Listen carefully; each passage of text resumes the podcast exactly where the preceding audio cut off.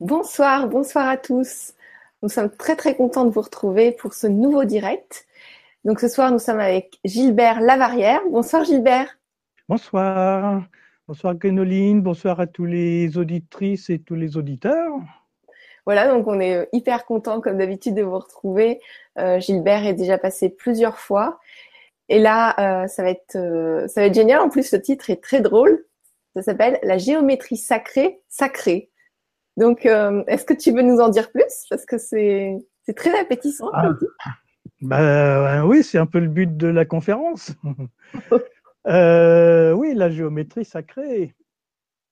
Euh, on va dire qu'au départ, euh, comment était l'univers, comment était la création, c'était un, un magma d'énergie, euh, on ne sait pas trop ce que c'était. Et puis un jour, euh, si on reprend le premier chapitre de la Bible où Dieu dit euh, que la terre soit, et puis il crée la terre.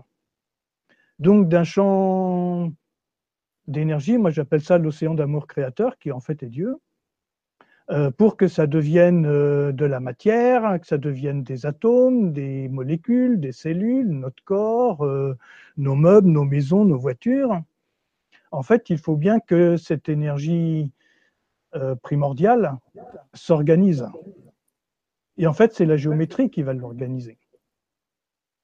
C'est pour ça que la géométrie sacrée, elle crée. C'est elle qui va mettre en place l'énergie de la vie, c'est elle qui va mettre en place l'énergie de la matière pour que tout le système dans lequel nous vivons puisse exister. Donc c'est ça le point de départ. Euh, on passe de l'informel au formel. On passe euh, de l'énergie dite du vide, qui n'est pas vraiment vide. Nassim Haramein nous dirait que le vide, il est plein, euh, même si la matière, c'est 99,9999% de vide. donc, la géométrie va organiser l'énergie pour qu'elle devienne la matière.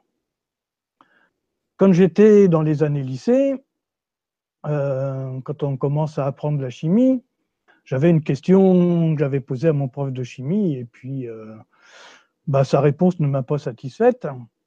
Par exemple, on a l'atome de carbone qui a 6 électrons et puis on a l'atome d'azote qui en a 7. Donc il n'y a qu'un électron, un proton, un neutron d'écart entre les deux et pourtant, il y en a un qui est un solide, le carbone. Il peut même être le, solide le plus dur puisque c'est le diamant. Et l'autre, c'est un gaz. Alors pourquoi, avec seulement une charge électrique de plus, on passe de l'état solide très dur à l'état gazeux? Et là, mon prof me dit Ah, ben, parce qu'il y a un proton, un neutron, un électron de plus. Ben, je me suis dit Avec ça, on va pas bien loin. Et donc, je suis resté très longtemps avec cette question dans la tête, jusqu'au jour où j'ai lu un livre qui s'appelle Messager de l'aube, où il explique dedans que ce qui va donner les propriétés aux atomes, eh bien, c'est leur forme, c'est-à-dire leur géométrie. Si on rajoute un proton, un neutron et un électron de plus, on modifie la forme de l'atome et donc on modifie ses propriétés. Si par exemple on prend une boîte d'allumettes, on rajoute une allumette dedans, ça ne change pas grand-chose, ça pèse 2 grammes de plus, puis c'est tout. Maintenant, si on sort trois allumettes et qu'on fait un triangle, on en sort quatre, on fait un carré, on en sort cinq, on fait un pentagone, etc., on va changer euh, les propriétés des allumettes puisqu'elles vont former euh, une forme géométrique. Et c'est cette forme-là, dans l'infiniment petit, au niveau des atomes, qui va donner les propriétés de chaque atome. Donc c'est la forme qui est fondamentale, c'est la géométrie. Alors bien sûr que on peut avoir toutes sortes de géométries euh, plus ou moins régulières, plus ou moins irrégulières, harmonieuses ou disharmonieuses. Euh, on va retrouver ça un petit peu partout, comme par exemple dans l'architecture. Entre l'architecture d'une cathédrale ou du Parthénon euh, en Grèce ou euh, certains immeubles qui sont faits, euh, certaines tours à la défense, qui sont faits avec des angles très vifs. Comme diraient les Chinois en Feng Shui, ça fait des flèches secrètes. Donc là, on est sur des, ce que j'appelle des hachoirs à énergie, on est dans des énergies déstructurantes. Quand on regarde les tableaux des grands peintres, quand on regarde euh, certains tableaux modernes, on voit tout de suite s'il y a une harmonie ou pas une harmonie, et la géométrie est là à la base. Et c'est tellement à la base de tout qu'on n'y fait même pas attention. Tous les jours, on fait attention à la géométrie, à la forme.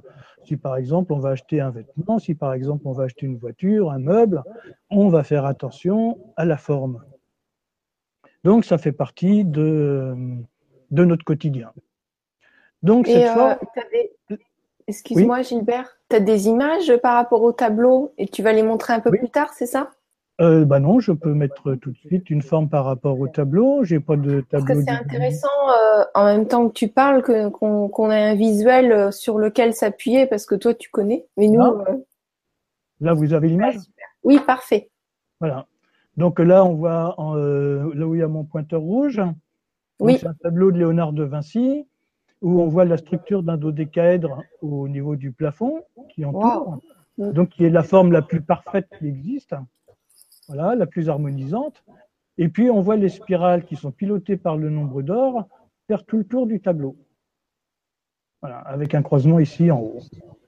Donc c'est bâti sur le nombre d'or, les, les tenues vestimentaires sont mises dans le nombre d'or, enfin toute la, la structure elle est faite d'une manière harmonieuse. Là, on va retrouver, pareil, euh, des cercles, on va retrouver des, lignes. Euh, la Joconde ici, je suppose que c'est un rectangle d'argent, ça doit être un double, un double carré. Euh, ici, on retrouve l'hexagramme qu'on appelle aussi le saut de Salomon, qu'on va retrouver dans la structure géométrique du buste et du visage. Et donc, la main, elle n'arrive pas n'importe où par rapport au reste du tableau. Et en fait, tout est piloté par la géométrie.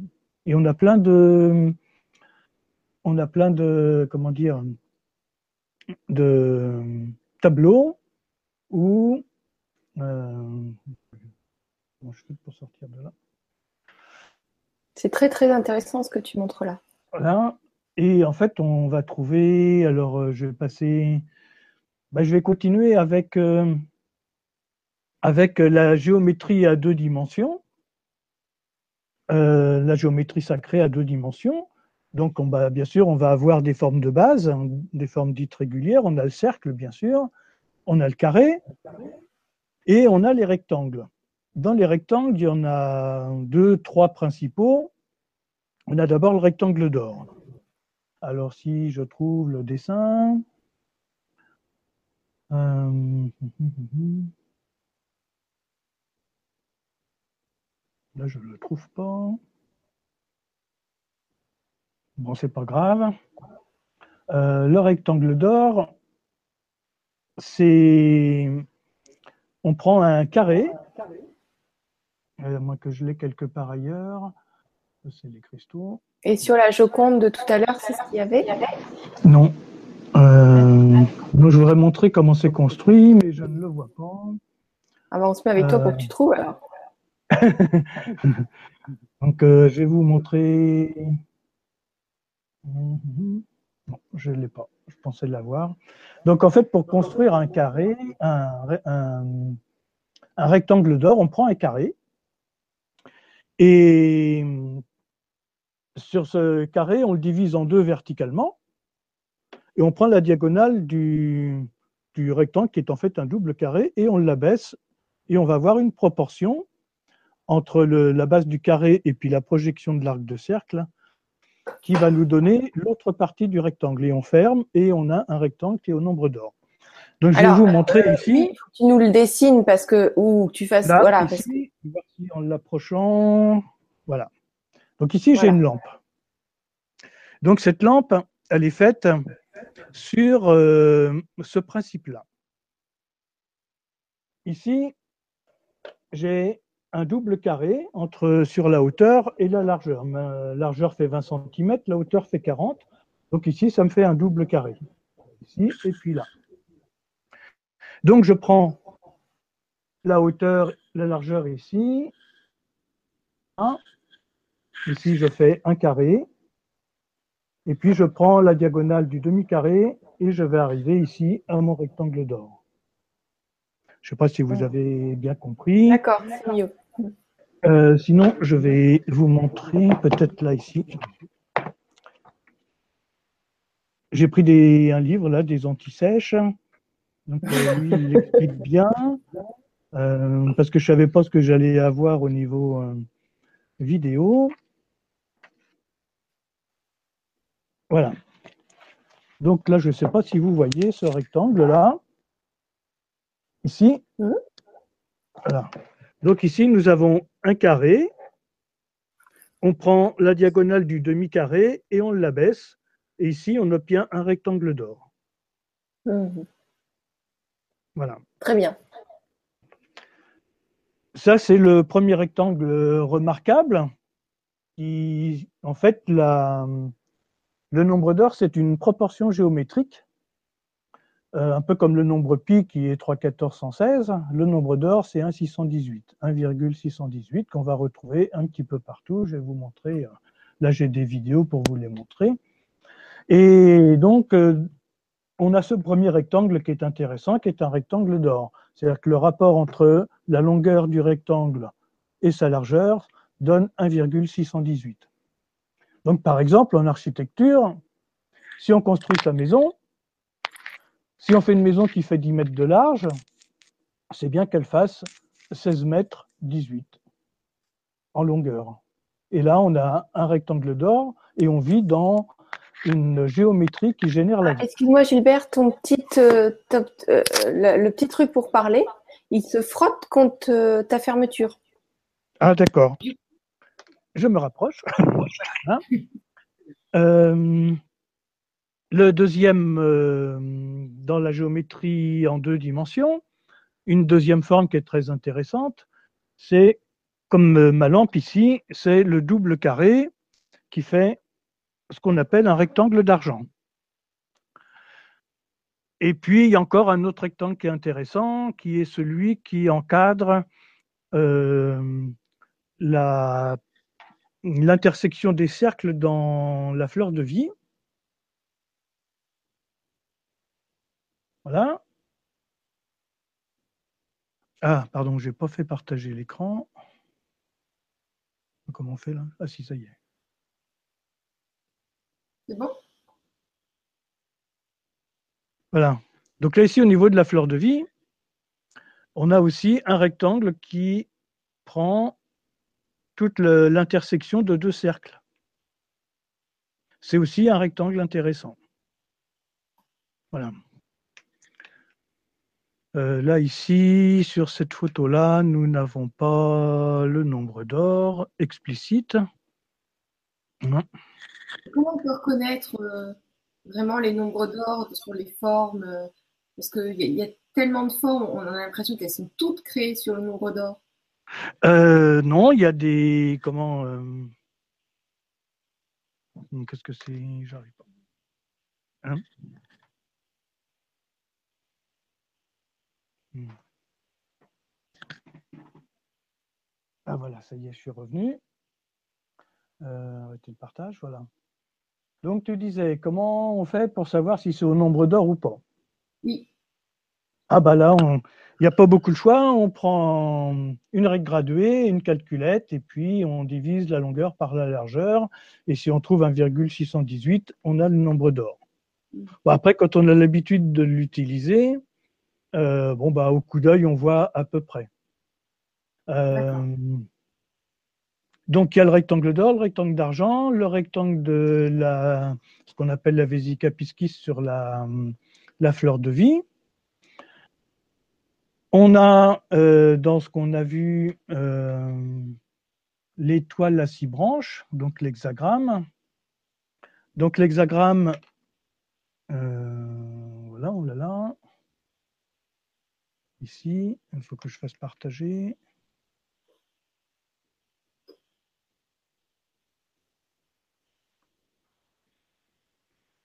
Voilà. Donc là, ici, on a par exemple ce qu'on appelle le saut de Salomon.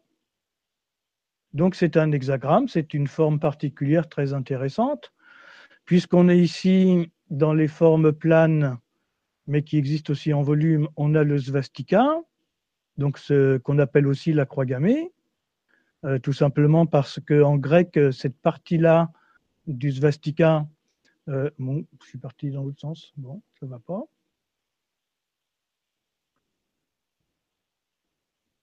Hmm.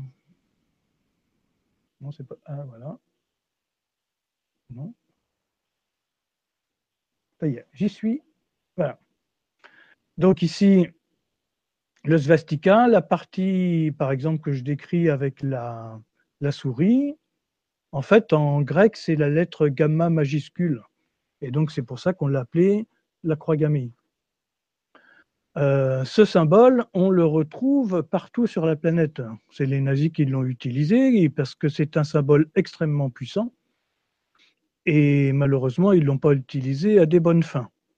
Voilà, ce qui fait qu'aujourd'hui, cette forme-là est un petit peu grillée dans l'inconscient collectif, et ce qui est très dommage. Donc euh, ça, c'est une forme à deux dimensions, mais qui existe en fait en trois dimensions dans le cube. Donc ça, j'y tout à l'heure. Oui? Elle procure quoi exactement comme euh, sorte de puissance, par exemple, par, rapport au saut de Salomon, par rapport à la fleur de vie? Quelles sont les différences?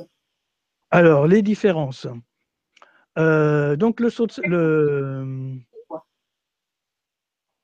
Salomon, c'est une géométrie en deux dimensions, mais euh, moi j'ai un petit peu de mal avec la géométrie en deux dimensions. J'aime bien travailler sur les trois axes, donc avoir une géométrie en trois dimensions. Et le saut de Salomon, donc est une géométrie à deux dimensions. Qu'est-ce qu'il représente en trois dimensions? Eh bien, en trois dimensions, un triangle de base, si on élève une pointe, ça nous fait le tétraèdre dans les solides de Platon. Si on pose euh, un octaèdre dans les solides de Platon sur une face, on va obtenir par projection dans le plan le saut de Salomon. Et pareil pour l'icosaèdre. Donc cette forme-là en deux dimensions peut être plusieurs formes en 3D. Et donc laquelle on choisit, on n'en sait rien. C'est pour ça que les formes en 2D, j'utilise quasiment pas, parce que euh, je préfère utiliser directement les formes en 3D. Mais bon, je passe dessus parce que ça fait partie d'une géométrie euh, importante. Donc le saut de Salomon, c'est le double feu. C'est le feu de la terre allié au feu du ciel, donc euh, l'étoile tétraédrique. Mais c'est aussi l'eau, puisque c'est la projection dans le plan de l'icosaèdre posé à plat, et c'est aussi l'air, puisque c'est l'octaèdre posé à plat, euh, projeté dans le plan. Le svastika, lui, on va le trouver dans le cube. Parce que le svastika, là, si on, si on prolonge la forme, on est dans un carré.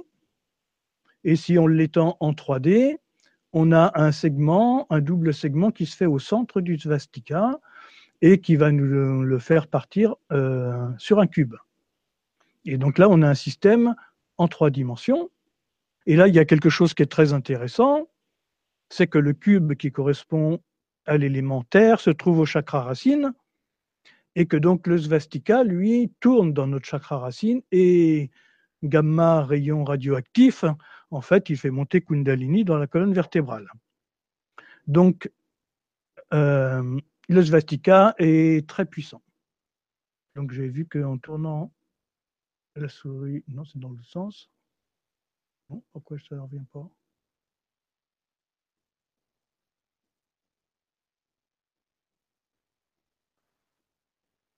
Donc c'est pas ça.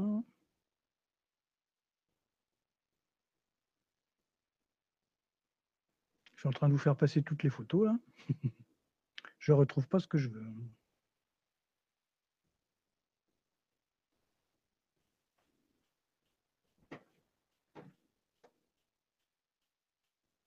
Hein. Donc euh, c'est celle-là que je voulais. Là, vous l'avez à l'écran? Oui, oui, oui. Oui.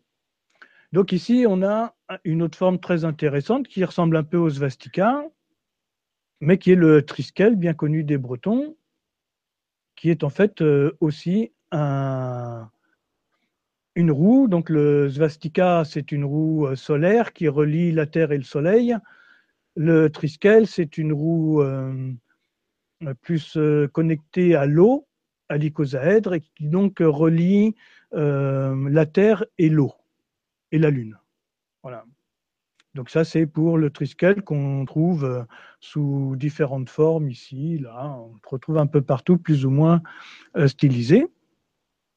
Donc ça, ça fait partie des formes qu'on trouve. Euh, euh, alors, tout à l'heure, je l'avais. Ça fait partie des formes qu'on trouve assez facilement dans. Euh. Donc celle-ci qui apparaît. Donc, par exemple, la forme de l'œuf.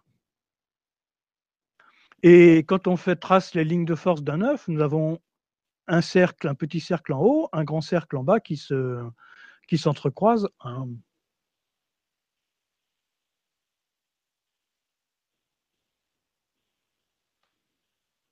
Voilà. Et donc ça nous donne un œuf quand on rejoint les deux sphères.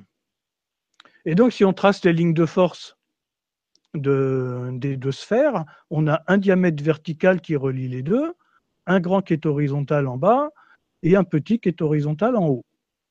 Et donc on obtient une autre forme qui est bien connue, euh, c'est la croix de Lorraine que De Gaulle a utilisée euh, au moment de la guerre pour contrecarrer les effets dévastateurs du svastika mal employé.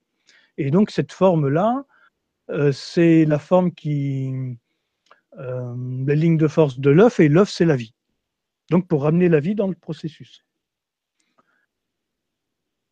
On a une autre forme. Euh, bah tiens, oui, on ne l'a pas mis. Euh, euh, tu veux pas aller me chercher la croix qui est devant le, la labradorite là-bas? Tu remettes à l'écran si tu On a une autre. Ah oui, il faut que je remette l'écran. Euh... voilà. Ça, ça va être. Donc, on a une autre forme égyptienne, celle-ci, qui est la croix Ankh. Voilà. Donc, c'est une autre forme en deux dimensions, mais si on la fait tourner, ça fait. Voilà. Si on la fait tourner, ça fait comme s'il y avait un système tridimensionnel. Voilà. Et donc là, c'est la croix de vie, c'est un, une forme qui génère la vie. Donc ça, on va dire que ça, ce sont les formes en deux dimensions qui sont intéressantes. Mais pour moi, c'est quand même les formes en 3D qui sont beaucoup plus puissantes. Parce qu'avec les formes en 3D, on sait ce qu'on fait, puisqu'on travaille sur trois dimensions. Alors aujourd'hui, là, j'ai vu depuis quelque temps, euh, on commence à voir sur, euh, sur YouTube des vidéos sur les recherches d'un mathématicien de la fin du 19e siècle sur la quatrième dimension, qui est très intéressante. Et tu as, un exemple de ça? Comment? Comment? Tu as un exemple de cette vidéo ou pas? Je n'avais pas entendu. Est-ce que tu as un exemple de cette vidéo? Ah, de la quatrième dimension? Oh, on donnera les références sur le site parce que ça dure un petit quart d'heure et c'est une très belle démonstration, magnifique. D'accord. Euh, voilà.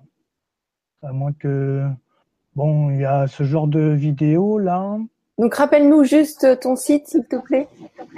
Oui, alors le site c'est isoris.net. Voilà. Mais il y a aussi geobioharmonie.net. Ah, ça, c'en est un autre. Oui. Ok. Donc euh, là, ici, voilà. Donc là, c'est un. Donc là, il n'y a pas le son, ça fait rien, voilà. Donc ici, on n'a pas de dimension, on a un point. Et à partir du point, on peut tracer une ligne. Donc on obtient deux points. Donc là, on a une dimension avec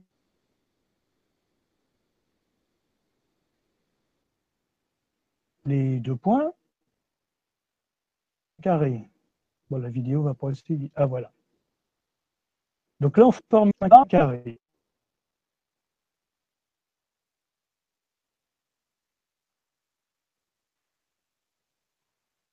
Donc, qu'est-ce qui va se cacher?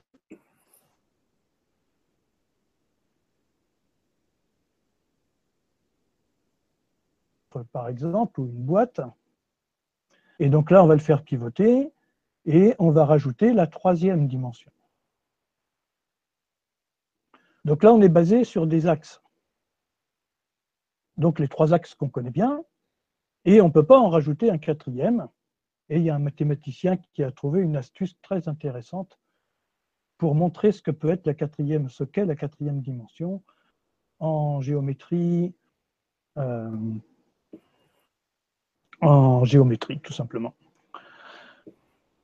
Donc, euh, voilà pour les formes en deux dimensions.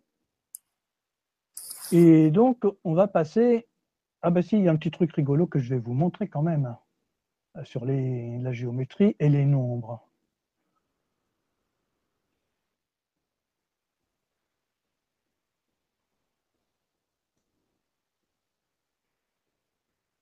Donc voilà, ici, nous avons un petit panneau avec les chiffres 1, 2, 3, 4, 5, 6, 7, 8, 9, et on voit comment ils ont été créés.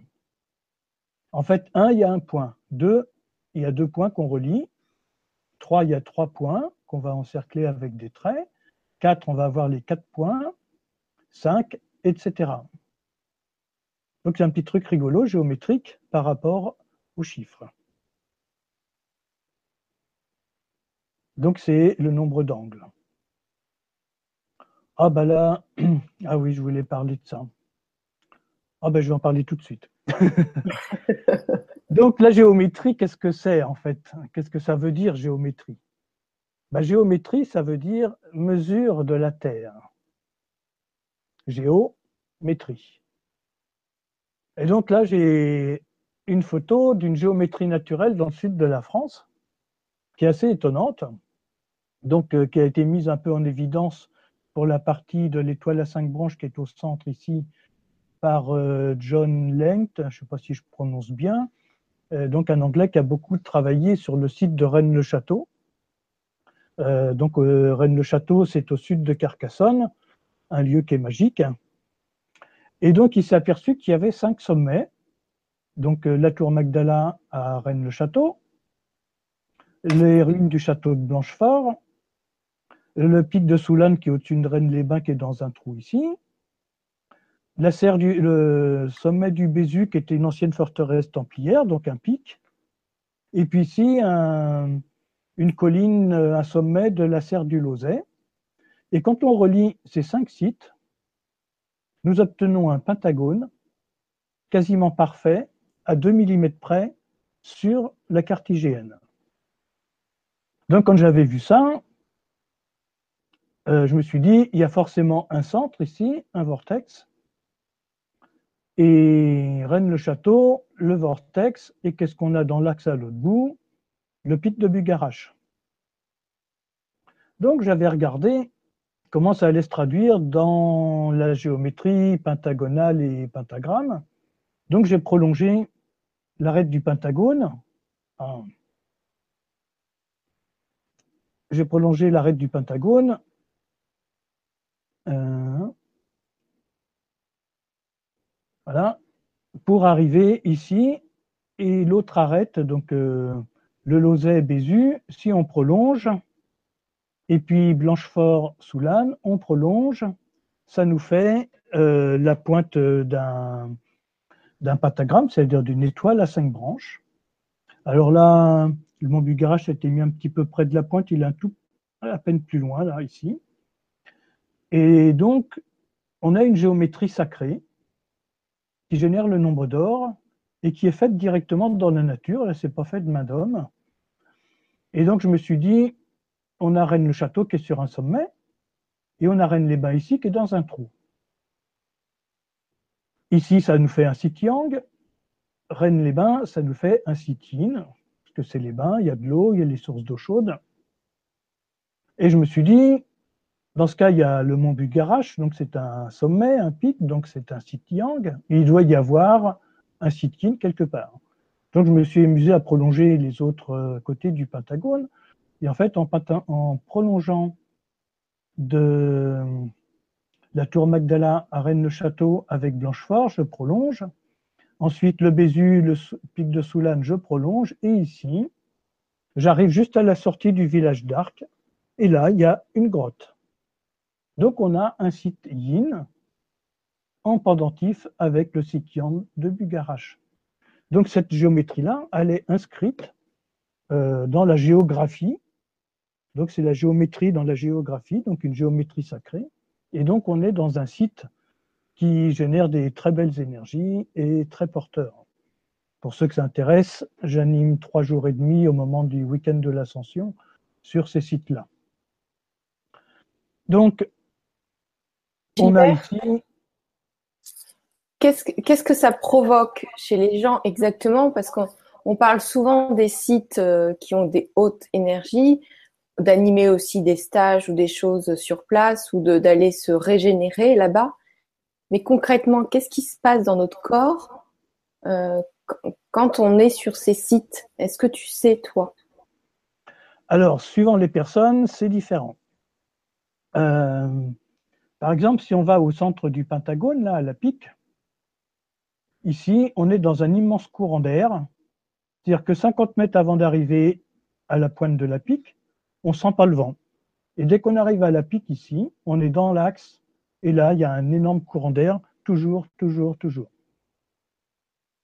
C'est qu'on se tourne du côté de Rennes-le-Château ou qu'on se tourne du côté de Bugarache, on a ce souffle d'énergie qu'on ressent comme un vent assez fort, qui en fait vient, euh, comment dire, nous régénérer. Il va y avoir une purification au niveau de notre aura, dans nos mémoires, etc., et au niveau de notre corps physique. Et quand on se décale un petit peu de la pique, là, qu'on tourne un petit peu dans cette zone centrale, par ici, là, il y a un, un, endroit où il y a des rochers, des petits rochers qui émergent. Et quand on se met dessus, c'est très amusant parce que à chaque émergence du rocher, il y a une énergie différente qui va se positionner dans notre corps. Donc il y en a où on va sentir davantage au niveau de l'estomac, d'autres on va sentir au niveau des pieds, d'autres on va sentir au niveau de la respiration, d'autres on va sentir au niveau de la tête. Et chaque petit endroit euh, génère des énergies différentes. Donc on peut rester dessus et puis se régénérer et se soigner. Quand on est au centre ici, en fait, il y a une spirale euh, qui se met en route en raison de la géométrie. Et cette spirale, elle est pilotée par le nombre d'or. Parce que là, ici, j'ai donc un pentagone extérieur qui me donne un pentagramme intérieur, qui me redonne à nouveau un pentagone intérieur en sens inverse, où là, je peux refaire une étoile à cinq branches, et ainsi de suite, et qui va me donner une spirale. Et ça, c'est la spirale qui génère la vie on va la retrouver un petit peu partout euh, dans, dans la nature. Alors, euh, là par exemple, voilà, donc cette, cette spirale qu'on retrouve dans les étamines, qu'on retrouve dans l'organisation du chou-fleur, qu'on retrouve dans, dans le chou romanesco, qui lui a en plus un système de fractal où euh, tout se démultiplie. Là, c'est un chou euh, vraiment magique au niveau des formes, qu'on va retrouver euh, dans le chardon, qu'on retrouve dans l'organisation de l'ananas, etc. Sur la coquille d'escargot, c'est un peu moins visible, mais sur la coquille du nautile, ça l'est beaucoup plus.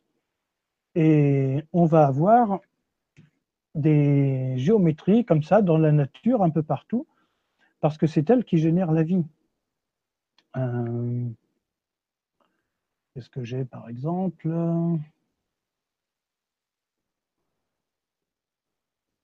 Dans les autres photos, j'ai pas. Mais puisque je suis dans la géométrie au niveau de la Terre, euh, voici une autre photo.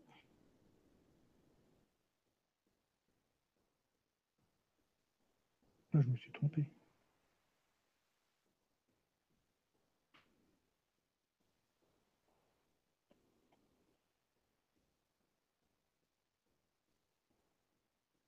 Donc voici une autre photo euh, qui sont les, enfin qui, c'est une explication du travail d'Ératosthène.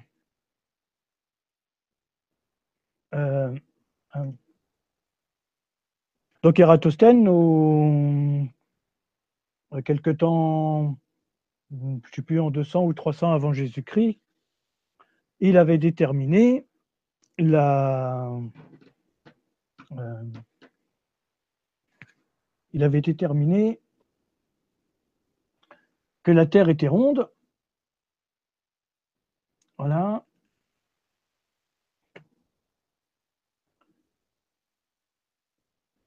Donc il avait trouvé, lui, qu'en se mettant au niveau du tropique du cancer, donc ici, là, euh, à cet endroit-là, il a planté un bâton et son bâton était vertical au 21 juin. Il n'y avait pas d'ombre portée au sol.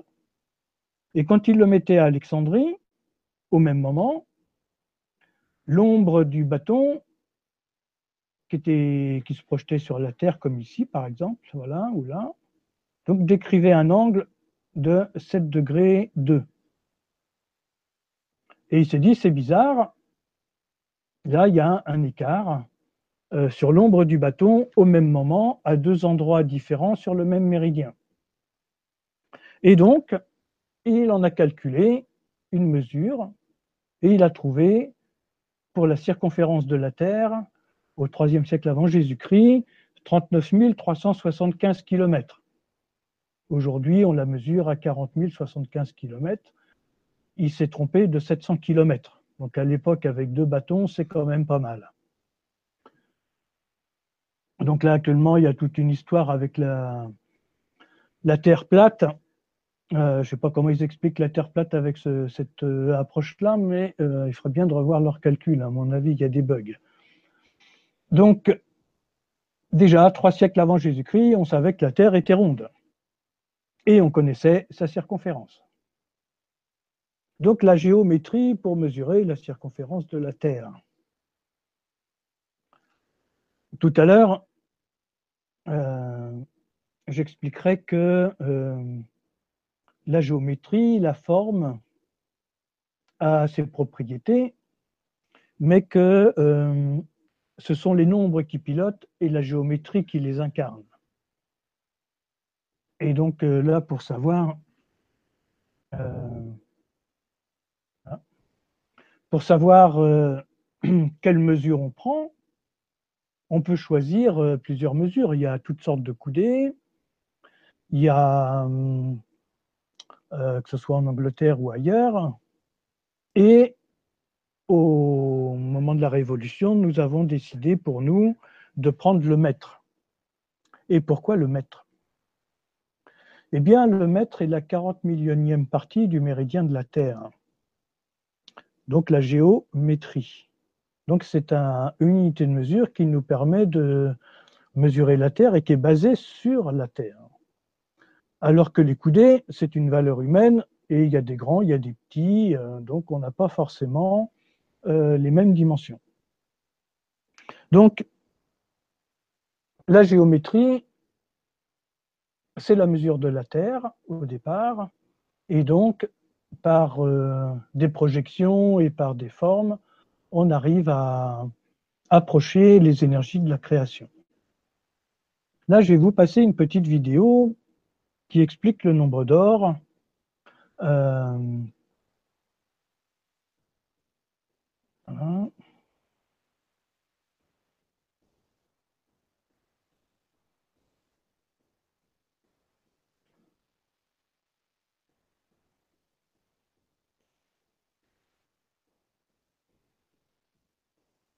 petit bout qui ne marche pas. Voilà. Donc c'est une vidéo qu'on peut trouve facilement sur Internet, qu'on trouve sur le site de Nassim Aramein, et puis euh, Marie-Astrid m'a dit qui euh, avait un peu... Donc euh, Jonathan Quintin. Voilà, donc ici nous avons un pentagone. Et la base du pentagone, ici, mesure 1. Et donc la diagonale ici mesure 1,618, le nombre d'or, qui était appelé avant la divine proportion.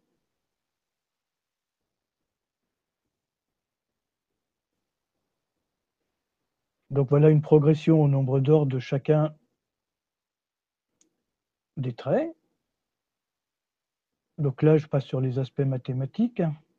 Mais voilà, quand on les organise entre eux, on va obtenir des projections du nombre d'or dans la géométrie. Et donc avec des spirales, on va retrouver notre pentagone, le pentagramme, on fait un pentagramme dans le pentagone du centre, et ainsi de suite. Et tout ça donne le nombre d'or et est basé sur le nombre d'or. Ça, c'est la géométrie qui génère la vie. Vous vous mettez au centre d'une étoile à cinq branches ou d'un pentagone, et vous avez forcément la génération de la vie. Ah, c'est hypnotisant. Comment? C'est très agréable de voir comment. Je dis c'est hypnotisant. Oui. Et tu vas voir. Euh, de voir comment c'est fait aussi. Voilà. Et donc on a toutes les proportions.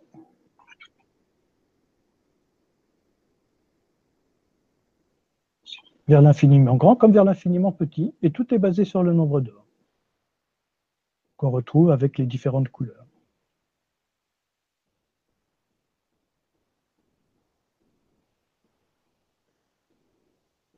qu'on va retrouver dans le corps humain dessiné par Léonard de Vinci, l'homme de Vitruve.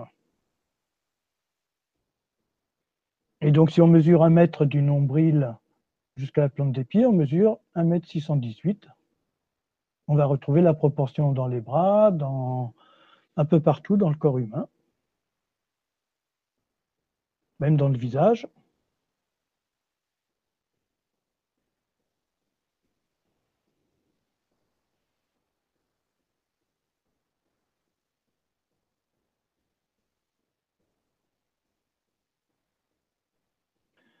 et là dans nos phalanges. C'est-à-dire que notre corps est bâti sur cette proportion.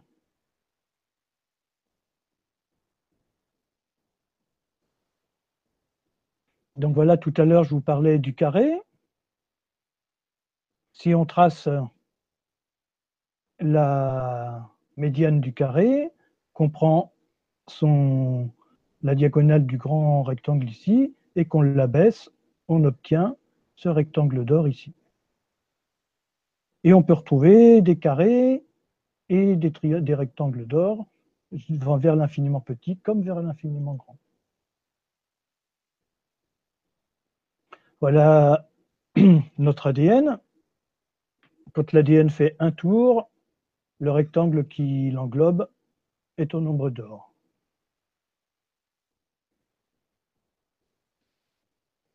On va retrouver dans les spirales des galaxies.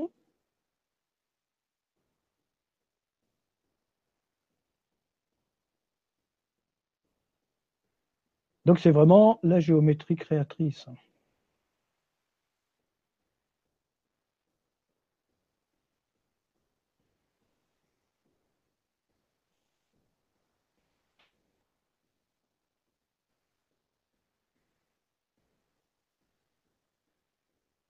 Donc on va la retrouver aussi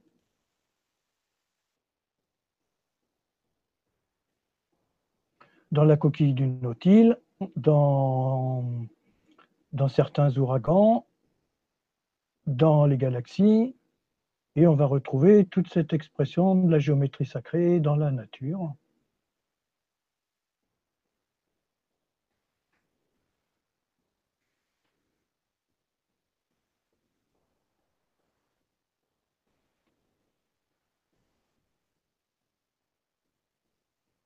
Et on va même retrouver des, micro-organismes.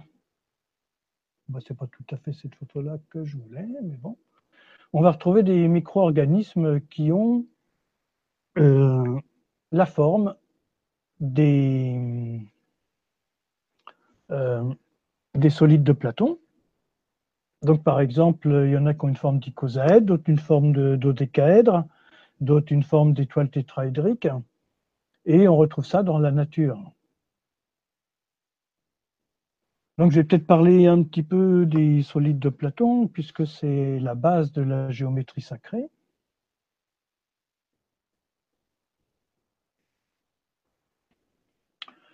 Donc, euh, nous avons cinq euh, volumes. Donc, le principe euh, des solides de Platon, c'est que ce sont des formes géométriques dites régulières, c'est-à-dire que toutes les faces et tous les angles sont identiques pour chacun.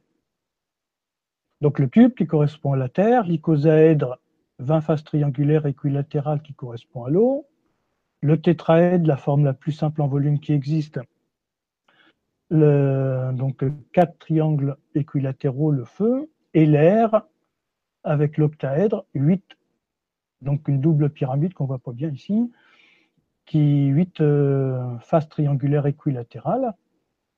Et donc là, on a les quatre éléments avec un cinquième au centre, le dodécaèdre, qui est, euh, on va dire, la forme pour moi de l'amour créateur. Et tout passe par cette forme et se matérialise suivant les quatre autres. On va retrouver ça ici avec euh, les travaux d'un chercheur en chimie physique qui est Robert Moon. Et donc là, il y a Spirit Science, euh, vous pouvez y aller voir dessus.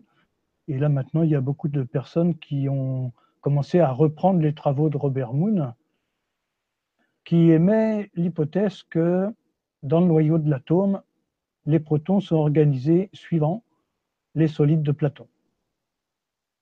C'est-à-dire que ces formes géométriques organisent l'énergie informelle pour qu'elle devienne de la matière, donc des atomes. Donc là, ici, on voit les choses de manière fixe, mais en fait, tout tourne. C'est pas fixe du tout. Mais pour s'en rendre compte, voilà, on le stabilise. Et donc, euh, Robert Moon explique qu'au-delà de 50 euh, électrons, on ne sait pas trop comment peut tenir l'atome suivant. Et en fait, lui, il euh, s'aperçoit que des formes qui sont à l'intérieur ici vont se défaire pour démarrer un deuxième dodécaèdre. Et ainsi, le système tient avec un dodécaèdre et puis un deuxième qui démarre, et ainsi de suite. Et ça se multiplie comme ça et donc, il a traduit tout le tableau de Mendeleïev des atomes en solide de Platon. Donc ici, on est vraiment au cœur de la matière, donc la géométrie qui organise l'énergie du vide pour qu'elle devienne matière. Et là, bon, c'est pas. Euh, c'est pas une vue de l'esprit, c'est euh, quand même déterminé par euh, des scientifiques. Et donc on retrouve cette géométrie sacrée, c'est pour ça que la géométrie sacrée, sacrée.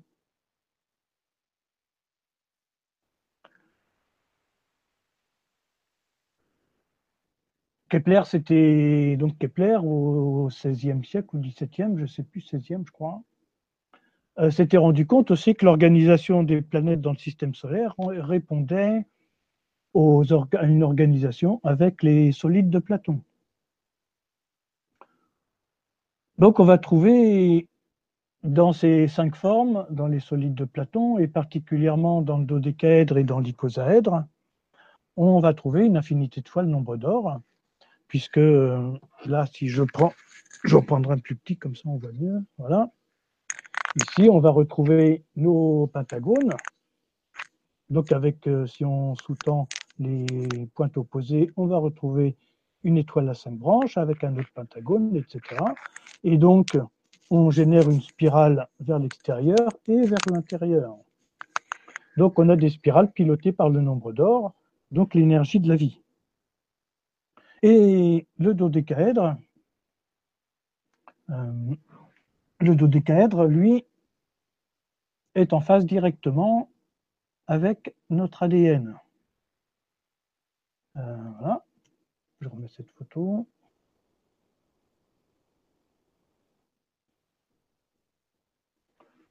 Voilà. Donc ici, on a une double spirale qui est générée par le pentagone du bas et le pentagone du haut. Et donc, on retrouve les spirales de l'ADN. Quand euh, la spirale de l'ADN fait un tour, ici, il y a des barreaux qui relient les deux brins. Eh bien, en fait, quand la spirale d'ADN a fait un tour, nous avons 10 barreaux. Et comme par hasard, au niveau du dodécaèdre, il reste 10 faces. Il y a des personnes qui disent que nous avons, nous aurions 12 brins d'ADN et non pas deux. Alors pourquoi, si on en a 12, on n'en voit que deux? Eh bien, la réponse est donnée encore par le dodécaèdre. Si le pentagone du bas génère un vortex, une spirale, il est relié au cœur de la Terre et celui du dessus, il va être relié à la galaxie. Les dix autres, on ne sait pas. Parce que si je tourne le dodécaèdre, mes deux faces horizontales sont toujours horizontales, reliées à la Terre et reliées au ciel, à la galaxie, donc des phénomènes physiques mesurables et observables. Les dix autres, on ne sait pas. C'est pour ça qu'au microscope, on ne voit pas nos dix brins. Pourtant, les dix autres brins, pourtant, ils existent. Mais ils sont dans une autre géométrie, on va dire. Mais le dodécaèdre nous y invite et nous ouvre cette porte d'entrée euh, sur nos brins d'ADN. Et par exemple, si des personnes ont un grand dodécaèdre, qui peuvent rentrer dedans, eh bien, ils vont stimuler leur brin d'ADN et les informations qui sont codées sur tous les chromosomes, le génome, sur tous les brins d'ADN, que nos scientifiques le voient ou ne le voient pas. Et on va activer comme ça un certain nombre de choses. Et donc, on va passer à l'ouverture de conscience. Donc, c'est un côté régénérateur. Maintenant, je ne recommande pas d'entrer à deux dans un dodécaèdre puisque on active les brins d'ADN et donc on risque d'avoir une fusion d'informations entre les deux personnes. Ce n'est pas un espace fait pour habiter, c'est un générateur d'énergie. Et si une, personne est debout, à l'intérieur du dodécaèdre, les pieds au niveau de la face inférieure et les pieds et la tête au niveau de la face supérieure, quelle est la partie du corps humain qui va se trouver au centre du dodécaèdre Eh bien, la partie qui va se trouver au centre du dodécaèdre, c'est le chakra sacré. Donc, on arrive à une région du corps qui est sacrée. Le chakra sacré et derrière un os qu'on appelle le sacrum, donc un os sacré. Et on va avoir donc au centre ici eh bien l'énergie de la vie, puisque le sacrum et le chakra sacré, c'est relié à la sexualité, c'est relié à l'utérus et c'est relié au développement, à la genèse et au développement de la vie. Donc on est bien sur une géométrie qui crée, sacré, sacré la vie, mais aussi sacré dans la matière, c'est-à-dire qu'on peut avoir des ouvertures de conscience, on peut avoir de la créativité, de l'intuition, etc. Donc il va être lié éventuellement au troisième œil, mais la création, l'incarnation dans la matière va se faire ici. Le troisième œil, lui, va être lié au dodécaèdre, dont on a prolongé les arêtes, comme on a vu tout à l'heure pour euh, et qui nous donne un dodécaèdre étoilé. Donc, euh, je vais hein, revenir. Donc, il va nous donner un dodécaèdre étoilé comme ceci. Et donc, celui-là est directement relié au troisième œil. Donc on a un lien direct entre le nombre d'or, le dodécaèdre, notre ADN, puisque le dodécaèdre, lui, il génère automatiquement le nombre d'or. Des fois, il y a des gens qui me disent, mais le dodécaèdre, vous l'avez fait au nombre d'or? Je dis, j'ai pas besoin de le faire, c'est lui qui fait le nombre d'or. Par contre, il faut qu'il soit bien taillé. Actuellement, les dodécaèdres en cristal de roche qu'on trouve sont tous mal taillés, donc il n'y a pas de nombre d'or dedans. Donc c'est un morceau de cristal qui se charge comme les autres, et on n'a pas les bienfaits de la géométrie. Ce qui est important, c'est que la géométrie soit parfaite, le plus parfaite possible, pour obtenir les bons résultats. Donc ici, on est bien sur un site de création, une géométrie qui crée. C'est elle qui va créer la vie, c'est elle qui va permettre de mettre dans la matière euh, nos créations, notre créativité. Il y a une autre forme qui est très intéressante, c'est la forme du cube. Donc le cube est relié à la Terre, donc lui va être relié au chakra sacré. Le message du cube, pour ceux qui viendront suivre mes stages, je dis très rapidement là, mais le message du cube, il est beaucoup par rapport au temps. Et quand il m'a enseigné, je me suis demandé pourquoi il était relié au temps. Bon, en fait, il y a une chose déjà intéressante, c'est que euh, au moment de la naissance, on va sortir du chakra sacré de notre mère, de son utérus, et on va passer par son cube, son chakra racine. Et au moment de la naissance, on reçoit une signature cosmique suivant euh, notre heure, le lieu de naissance, par rapport aux planètes, par rapport aux, aux constellations, etc. Et donc le cube nous greffe la création, greffe la créativité sur les fréquences du temps. Certains disent que la quatrième dimension, c'est le temps. Non, le temps, c'est une fréquence, c'est un rythme, c'est une danse. Ce n'est pas une dimension. Tout à l'heure, on a vu passer du point à une ligne droite. Donc en fait, pour aller d'un point à un autre, pour tracer la ligne droite, il y a un certain temps. Ça peut être un dixième de seconde, ça peut être une seconde, ça dépend de la longueur du trait qu'on fait et de la vitesse à laquelle on le fait. Donc le temps est lié à la géométrie, mais ce n'est pas une dimension géométrique. C'est une fréquence, c'est un rythme. Et donc le cube, lui, va greffer notre création sur les rythmes du temps pour pouvoir évoluer tranquillement euh, et se mettre en place. Et le cube, lui, c'est aussi la forme de la structuration, puisqu'il a ses angles droits, etc. Donc voilà pourquoi la géométrie crée, la géométrie sacrée. Bien sûr, il peut y avoir plein d'autres géométries, mais en fait, toutes les formes créent quelque chose. Si on est sur une forme disharmonieuse, on va créer la disharmonie. Et actuellement, c'est très intéressant. Les formes sont en train d'émerger un peu partout, et puis euh, il y a des gens qui euh, créent des formes euh, qu'ils ont reçues, je ne sais pas comment, mais qui sortent un petit peu tout et n'importe quoi. Et c'est très intéressant parce que de regarder le discours de ces personnes, parce qu'il n'est pas du tout, mais pas du tout dans l'harmonie c'est des discours qui sont dans la prétention euh, de la forme qui va tout faire, qui va tout régler, etc., euh, comme par magie, comme par enchantement. Mais ça, c'est pas du tout le circuit de la vie. Le circuit de la vie, il passe par les cinq formes.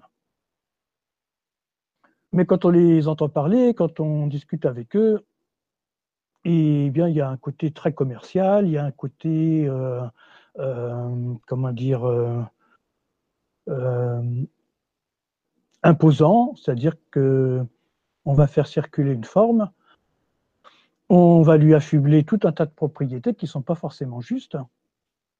Et au bout du compte, pour moi, c'est important de reconnaître l'arbre à ses fruits. C'est-à-dire que si la personne a généré cette forme pendant X années, et puis qu'elle est vraiment dans un ego monumental, je me dis si c'est ça que la forme génère, ça va pas. Là, sur un salon à Paris, j'ai rencontré un monsieur qui, pareil, travaille sur une forme et qui voulait savoir un peu ce qu'on en pensait. Et ce monsieur était vraiment très très bien. Il dit, je comprends pas tout de ma forme, mais voilà ce qui se passe. Est-ce que vous pouvez m'éclairer un peu oh, On peut donner quelques indications, mais euh, de toute façon, il faut poursuivre votre travail parce que pour moi, votre travail est très intéressant. Et donc, lui, il n'est pas dans la prétention d'avoir la forme la plus aboutie qui soit. Il est dans une, comment dire, une dynamique d'ouverture de conscience et de recherche, et non pas dans un système qui est soi-disant abouti. On est dans un autre processus d'évolution et d'ouverture de conscience. Donc je pense qu'on va retravailler avec ce monsieur parce qu'il est très intéressant. Et euh, cette géométrie, on va la retrouver aussi euh, dans les cristaux. Par exemple, euh, la fluorine pousse en forme d'octaèdre. Ah, J'aime bien cette pierre-là. Là, je vais aller en chercher une.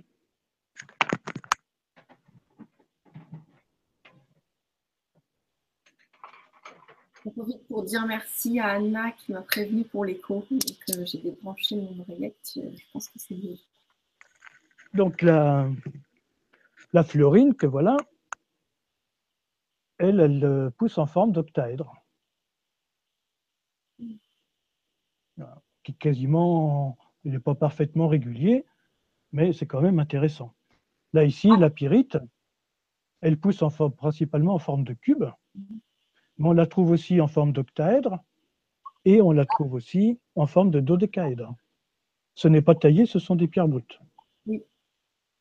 Donc la nature produit ces formes euh, aussi bien dans le minéral que dans le végétal, que dans l'animal, avec les protozoaires du plancton. Tu peux définir le protozoaire du plancton euh, C'est des micro-organismes plus ou moins unicellulaires ou juste quelques cellules qu'on trouve euh, dans, dans les zones humides. En fait, pourquoi je te demande de définir, Gilbert? Parce qu'en fait, il faut, il faut savoir que quand il y a un mot mal compris, euh, en général, ça crée de la confusion dans notre esprit et on déconnecte. Quand ah, d'accord. Des fois, qu'on ne comprend pas le mot. Après, Donc, ce sont des, toutes petites bestioles qui vivent euh, dans l'eau. Euh, je ne l'ai pas sur ce livre-là. Bah, c'est juste aussi pour en faire part aux auditeurs que si des fois vous voyez que vous ne continuez pas de lire un livre, souvent il faut revenir en arrière et prendre le dictionnaire et regarder le mot que vous n'avez pas compris. Vous pouvez avoir mal à la tête ou, ou avoir envie de changer ou tomber un peu dans une espèce de petite inconscience. C'est très très intéressant de, clarifier tous vos mots. Je vais juste chercher l'image des protozoaires du plancton, comme ça vous saurez. C'est super.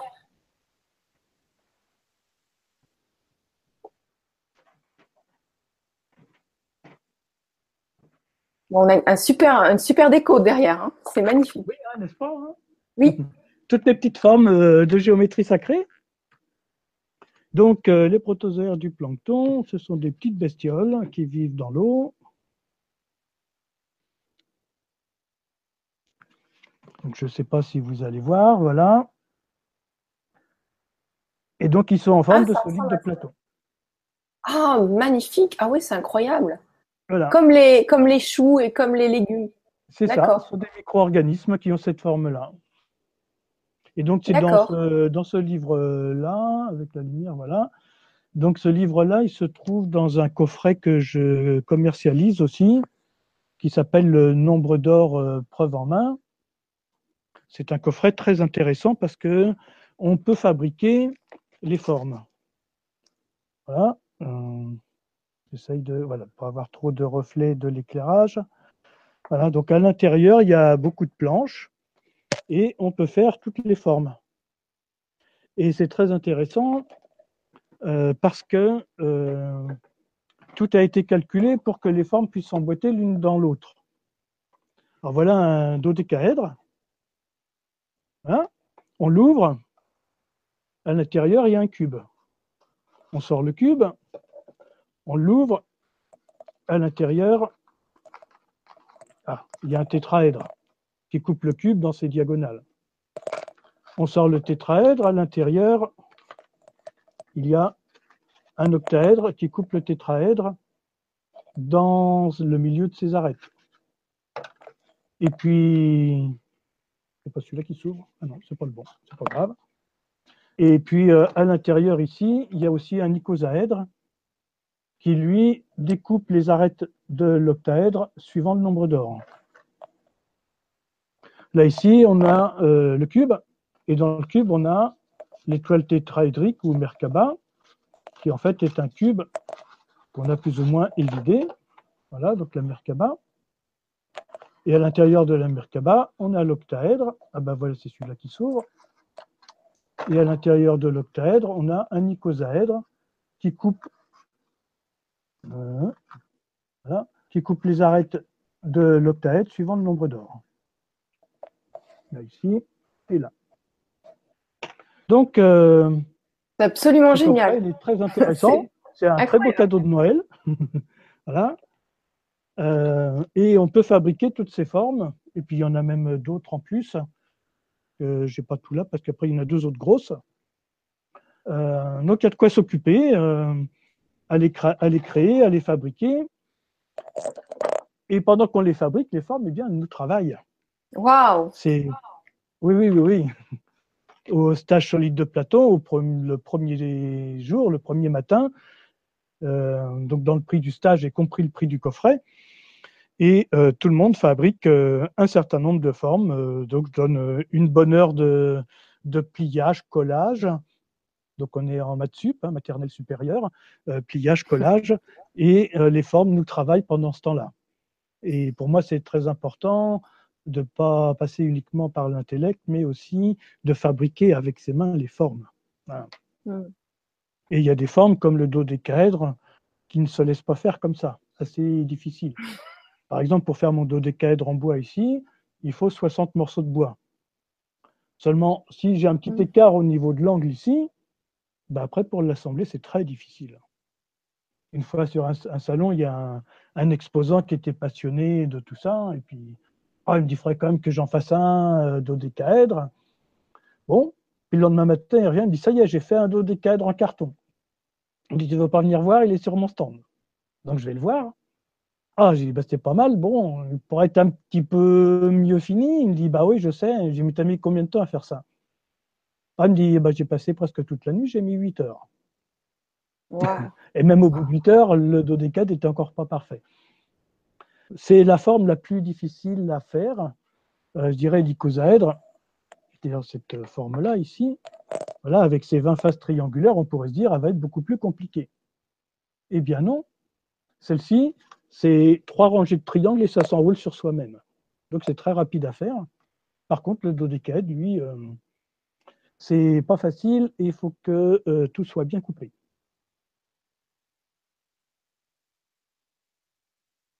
Gilbert, euh, est-ce que je peux te poser une question? Mais bien sûr. Alors, euh, nous avons Alexandrina. J'ai l'impression d'entendre de l'écho. Est-ce que, euh, est que tu veux bien débrancher et rebrancher ton micro, s'il te plaît? Est-ce que? Brancher et rebrancher ton petit micro que tu tiens dans les mains.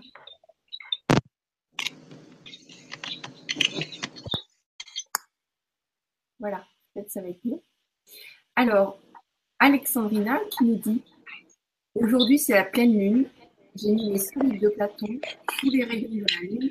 Est-ce que c'est bénéfique comme j'ai pu le ressentir? Merci à vous pour ce merveilleux moment. Alors, bah, je t'ai pas bien entendu. Si tu peux répéter. Euh, alors, je te propose d'enlever carrément ton micro parce que je pense que les auditeurs entendent l'écho et oui. pas être très agréable pour eux. Voilà. Alexandrina qui nous dit Aujourd'hui, c'est la pleine lune. J'ai mis mes solides de Platon sous les rayons de la lune. Est-ce que c'est bénéfique comme j'ai pu le ressentir? Merci à vous deux. C'est merveilleux moment. Ben, disons que les solides de Platon, on peut s'en servir pour euh, beaucoup de choses. Euh, les, deux fondamentaux, c'est le dodécaèdre et l'icosaèdre, parce que ces deux-là génèrent le nombre d'or. Donc, euh, on va pouvoir, avec ces deux-là, comment dire, générer les spirales de la vie.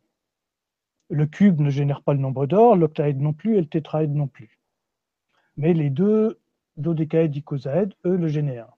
Maintenant, ces cinq formes sont reliées aux cinq éléments, la terre, l'eau, le feu, l'air et l'éther, et donc vont euh, diffusent cette euh, énergie des cinq éléments. Alors après, que ce soit fait au moment de la pleine lune ou à d'autres moments, je ne sais pas si ça change beaucoup de choses. Personnellement, je n'ai pas essayé. Mais si ça fait du bien, il ne faut pas s'en priver. D'accord. Merci. Donc en fait, ces cinq formes, pour moi, c'est euh, les cinq manifestations du divin dans notre environnement, dans la matière. C'est-à-dire que c'est le divin à travers la terre ou la matière, et les fréquences du temps, le divin à travers l'eau, le divin à travers le feu ou les plasmas, et le divin à travers l'air. Et le cinquième élément étant la vie et l'amour. Au même titre que les douze constellations sont chacune aussi euh, un spectre, euh, un rayon du divin. Et donc, il y en a 12. D'accord. Euh, je, passe un petit message avant qu'on mette fin à la Vibra conférence. N'hésitez pas à, poser vos questions. Donc, je te laisse poursuivre si tu as d'autres éléments à nous montrer. Mais je, vous incite à poser des questions Donc, qu'est-ce que je voulais montrer d'autre? Ben voilà, par exemple.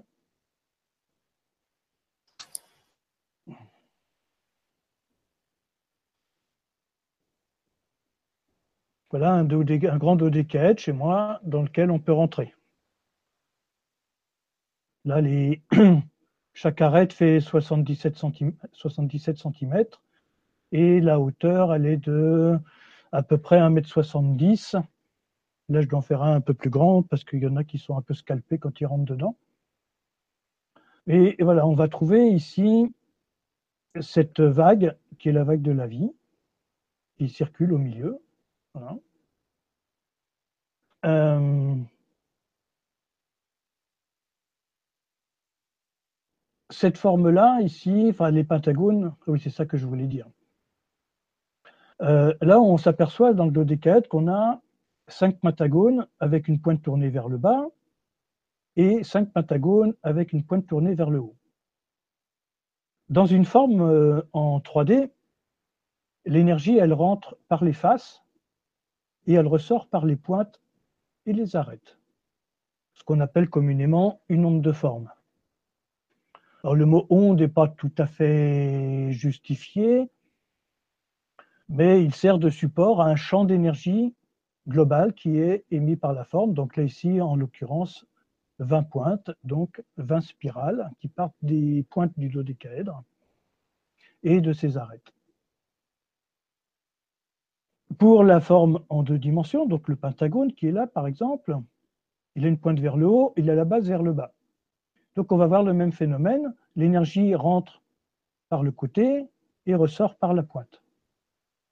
C'est-à-dire que les cinq pentagones du bas, à travers ces cinq pentagones, montent l'énergie de la Terre vers le ciel, et à travers les cinq qui descendent du ciel, on a l'énergie du ciel qui descend vers la Terre. Et, euh, je ne sais plus, c'était il y a deux ans, je crois, j'ai lu un livre qui s'appelle euh, La clé de Salomon. C'est un roman très intéressant, une sorte de thriller avec le CERN à Genève, avec la CIA, etc. Et donc, c'est la, la physique quantique racontée à une directrice de maison de retraite. Donc c'est accessible à tout le monde. C'est très bien, très bien écrit.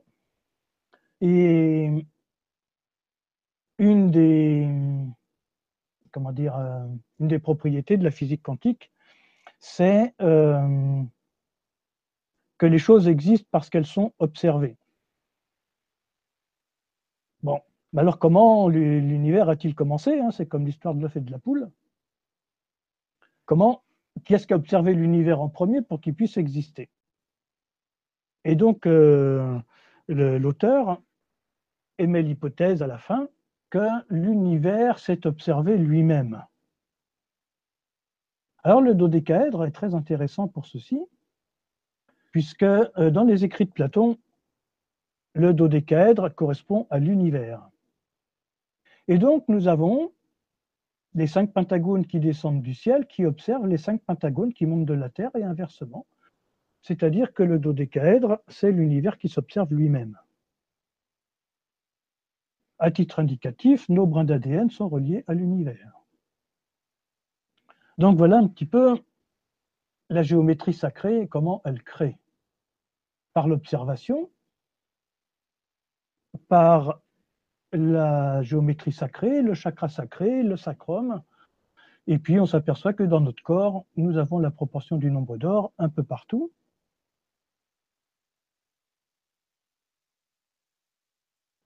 Voilà un petit peu euh, comment la géométrie crée. Euh, qu'est-ce que j'avais d'autre que je voulais montrer? Ah oui, euh, Marie-Astrid qui a découvert ça. C'est amusant aussi.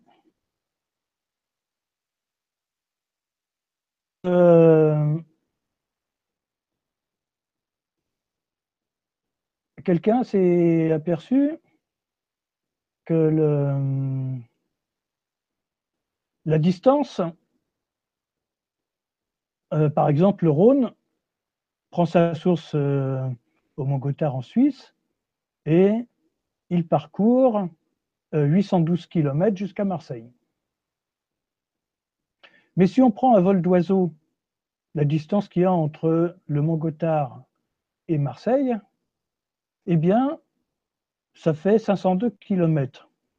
Si on divise les 812 km du fleuve par les 502 km, on trouve 1,617. C'est très proche du nombre d'or. On va voir la même chose avec la Garonne, on a la même chose avec la Loire, on a la même chose avec la Marne, avec le Lot, avec le Doubs, avec l'Oise. Il y a que la Seine qui est un peu bizarre. Mais euh, voilà, il y a des phénomènes comme ça qui sont inscrits dans la nature c'est-à-dire qu'il y a un champ de forme, une morphogénèse qui existe au niveau de notre planète, qu'on va retrouver aussi dans euh, les travaux de Jacques Grimaud et euh, toute son approche dans la révélation des pyramides, où il explique qu'un certain nombre de sites euh, sacrés se retrouve sur un équateur penché à 30 degrés par rapport au nôtre et que l'espacement entre ces différents sites sont aussi suivant le nombre d'or. Et donc j'invite à tous ceux qui ne l'ont pas vu à regarder la révélation des pyramides parce qu'il y a vraiment des choses très très intéressantes dedans. Où on apprend que les Égyptiens effectivement connaissaient le mètre, connaissaient le nombre pi, le nombre phi, c'est-à-dire le nombre d'or, etc et qu'ils avaient une précision qu'aujourd'hui on ne sait même pas atteindre avec nos moyens modernes. Donc euh, voilà une vidéo qu'on trouve sur YouTube et que je recommande vivement. Donc j'avais dit tout à l'heure que euh, la géométrie euh, incarne les propriétés des nombres. Et donc Ceci est important aussi euh, parce que suivant les nombres, par exemple ici, celui-là, il est fait sur le chiffre 777. Celui-là qui est un peu plus grand, il est fait ici sur le chiffre 12. J'en ai un qui est plus grand encore, qui est fait sur le chiffre 144, 144 mm. J'en ai un autre qui est fait sur le chiffre 19,4.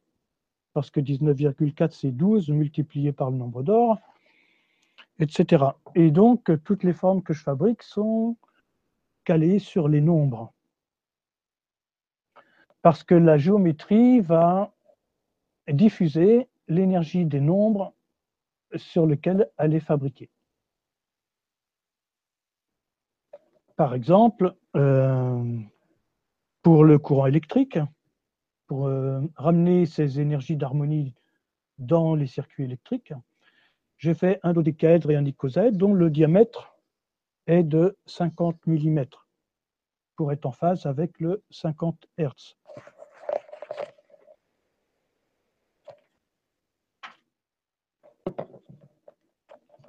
donc c'est ce dodécaèdre-là, dodécaèdre icosaèdre. Voilà, on met ça sur le compteur électrique.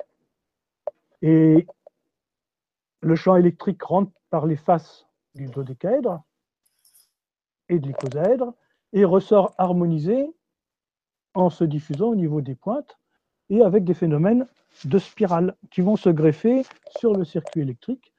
Et donc, on va véhiculer dans le circuit électrique les propriétés des formes. C'est ce que j'ai à la maison, c'est génial. Voilà, c'est l'énergie de la vie, hein, l'énergie sacrée, qui va se distiller dans les circuits électriques et à ce moment-là, on retrouve une énergie vitale dans le lieu. Donc on met le dodécaèdre plus l'icosaèdre qui lui correspond à l'eau, parce que la première, euh, la, première chose qui est impactée par les pollutions électriques et électromagnétiques, c'est l'eau. Excuse-moi Gilbert, tu as ton petit micro qui frotte. Ah pardon. Voilà. Donc c'est, on met ces deux-là à l'arrivée électrique.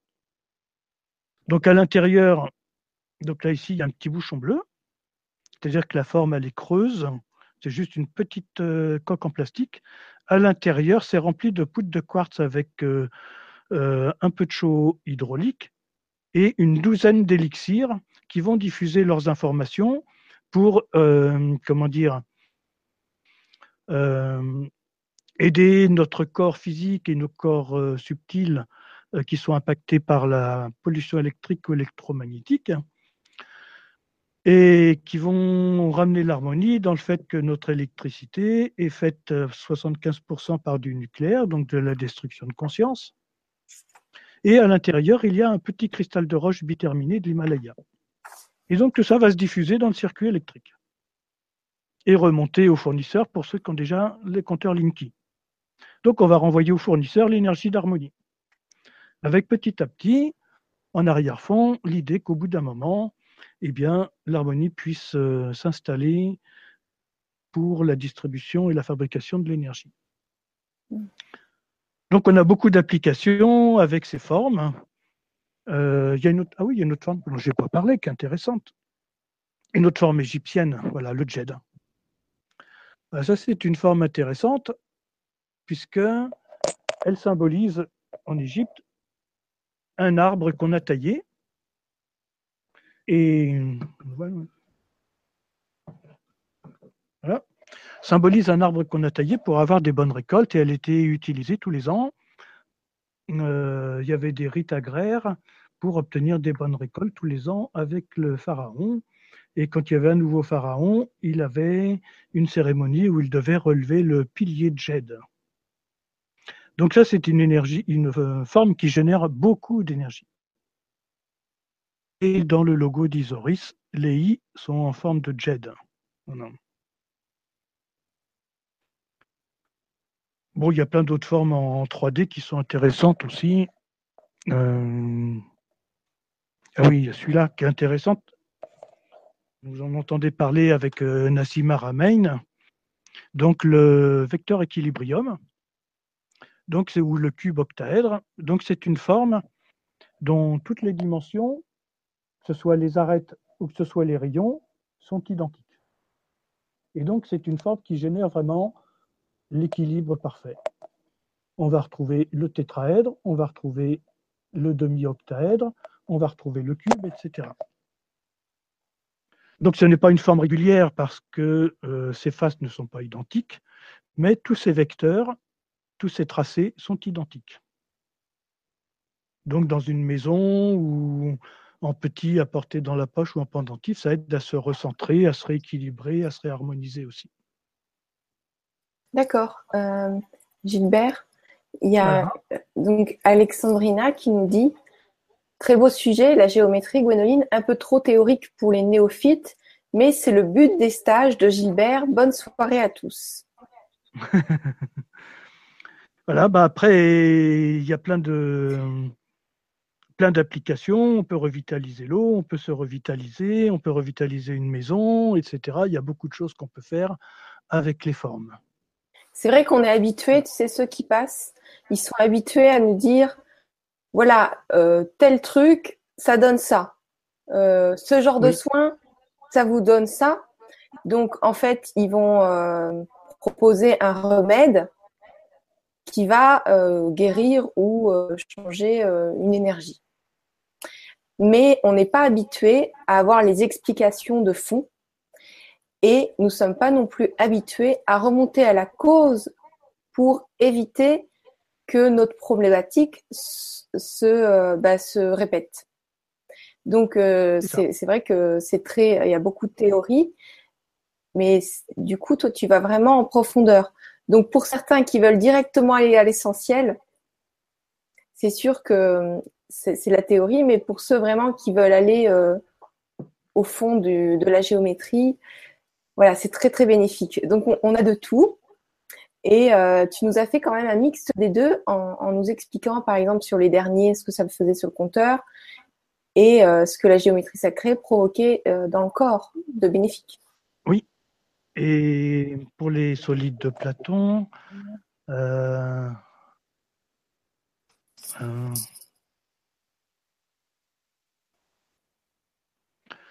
Donc voilà ici les cinq formes. Euh, on met le cube au nord, le tétraèdre au sud, le dodécaèdre au centre, l'icosaèdre à l'est et l'octaèdre à l'ouest. Et on se met debout à l'intérieur face au cube. Et là, on peut rester entre 5 et 20 minutes. Et on va avoir un phénomène de régénération dans le corps. Avec le cube, la régénération va se faire sur le monde minéral puisque c'est la terre. Donc l'os, les dents, euh, les minéraux dans le corps, etc. L'icosaèdre, alors la terre c'est aussi le chakra racine. La terre, euh, l'icosaèdre c'est l'eau. Donc là on est quand même euh, en moyenne 60, 70% d'eau on va dire. Donc tous les liquides dans le corps qui vont se trouver redynamisés, revitalisés. Le feu, ici, l'octaèdre, c'est aussi la forme de l'atome de carbone, c'est la chimie organique, c'est la digestion, c'est la régulation thermique du corps, c'est l'énergie euh, vitale, on va dire. Et donc là, c'est le tétraèdre, le feu, qui est au sud, et puis l'air, donc euh, tous les principes gazeux dans le corps, la sphère ORL, la respiration, etc. Mais en même temps, l'octaèdre, nous le mettons sur une bague de façon à avoir ces quatre pointes horizontales vers les points cardinaux, une pointe nadir vers la Terre, une pointe zénith vers le ciel.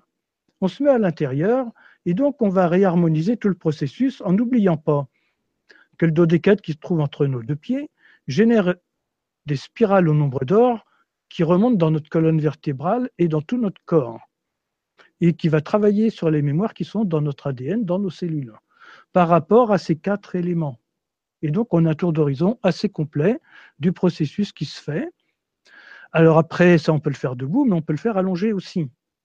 C'est-à-dire qu'on va avoir la tête près du cube, le dodécaèdre au milieu du sternum, chakra du cœur, les deux autres de chaque côté à une trentaine de centimètres du corps, et puis le tétraèdre, on va le mettre au-delà des pieds, et on s'allonge à l'intérieur, et là, on peut rester 40 minutes et pendant tout ce temps-là, on est en état de relaxation, on peut se mettre une petite musique sympathique et on va se laisser porter par ces cinq formes qui génèrent un vortex dans ce sens-là, dans le sens des aiguilles d'une montre, un vortex régénérateur, avec le dodécaèdre qui lui correspond au chakra du cœur sur le chakra du cœur, avec son double vortex.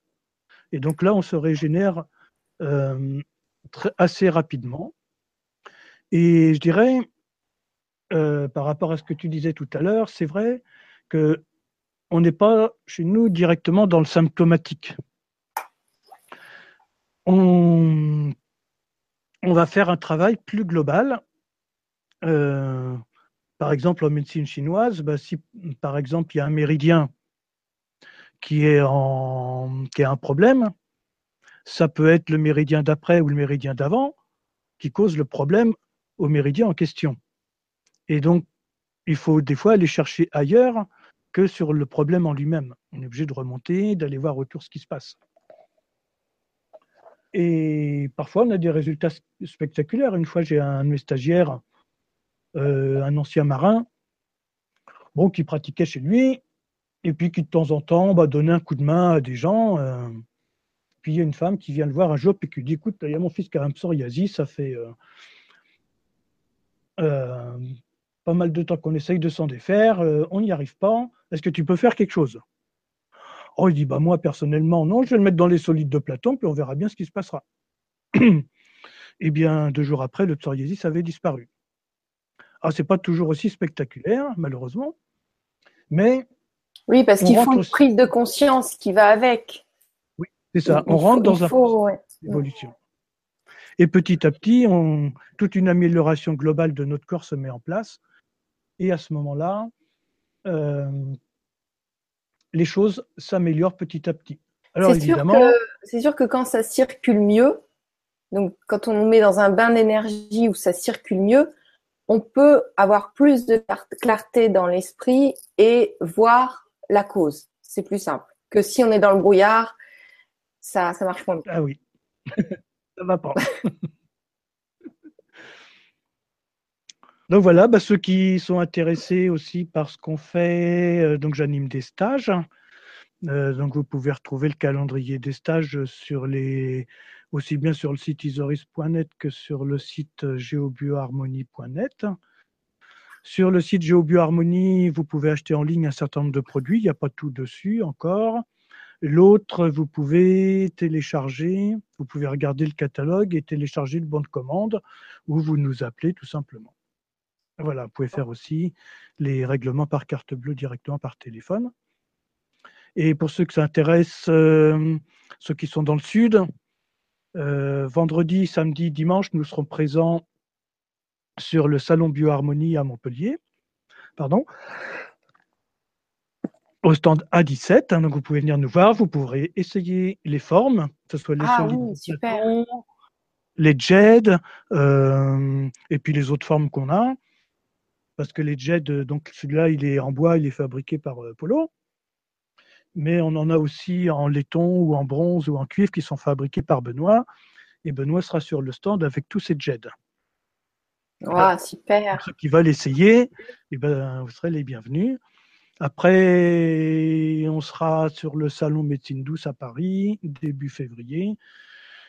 Et puis après, on enchaîne avec Rennes, Angers, etc. Donc vous aurez, vous avez le calendrier sur le site et vous pouvez venir nous rencontrer. Le prochain stage de infos. Oui, j'ai mis toutes les infos pour le site, ceux qui cherchent, et c'est sous la vidéo. J'informe juste que toutes les infos sont sous la vidéo du site et tes coordonnées. Et tu disais euh, pour le stage?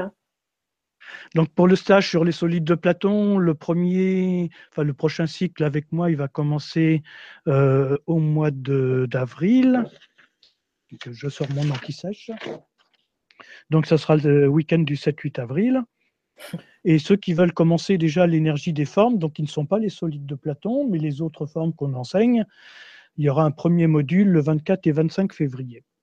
Voilà. Sinon, on aura une journée un peu particulière. C'est pas directement sur les formes, encore que c'est quand même sur les formes. Le jeudi 11 janvier, j'anime un séminaire d'une journée à la cathédrale d'Amiens, donc dans une architecture euh, euh, sacrée. Et on travaille essentiellement avec le labyrinthe qui est au centre de cette cathédrale, qui est un labyrinthe octogonal à huit côtés. Et avant d'arriver au labyrinthe, au sol, nous avons des svastikas, des blancs et des noirs. Et donc, on fait tout un circuit euh, sur le dallage de la cathédrale qui est très intéressant avec les formes. Donc, ce que ça intéresse, là, le nombre de places est un peu limité parce que je suis obligé de louer une salle parce qu'à cette époque-là, il fait très froid. Et donc, euh, on commence euh, dans une salle pas loin de la cathédrale. Et puis après, on va dans la cathédrale faire les circuits. D'accord. Voilà, pour nos prochains rendez-vous. Ok, bah écoute, euh, Michel, euh, Michel.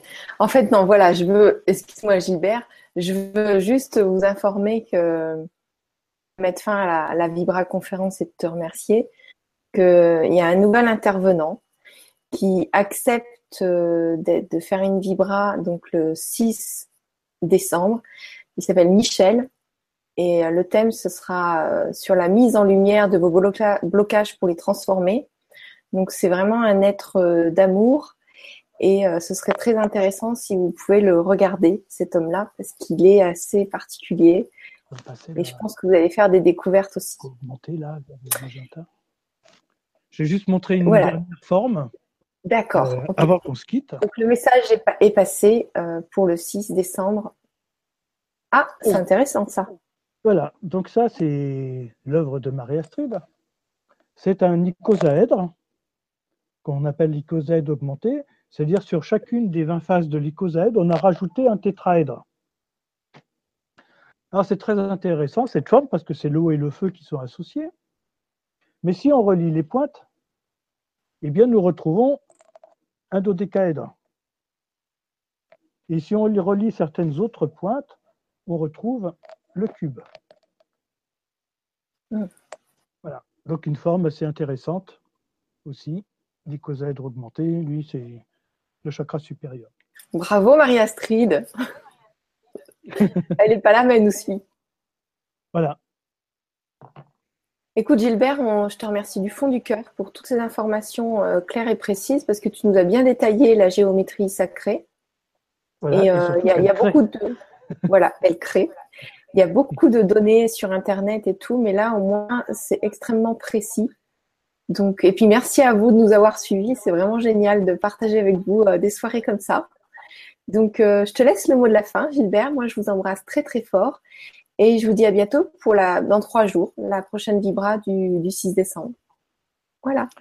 Eh bien, je ne peux qu'encourager tous les auditrices et tous les auditeurs à pratiquer avec les formes, en faisant bien attention parce que le travail avec les formes est très puissant beaucoup plus qu'on ne peut imaginer, encore que les formes s'adaptent à ce qu'on est, et particulièrement les solides de Platon, où là on a vraiment une base de géométrie sacrée euh, très importante, très porteuse, guérisseuse, euh, harmonisante, etc.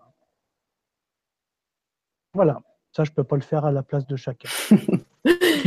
D'accord, merci beaucoup. Belle soirée à tous. Bonne soirée et bonne fin d'année.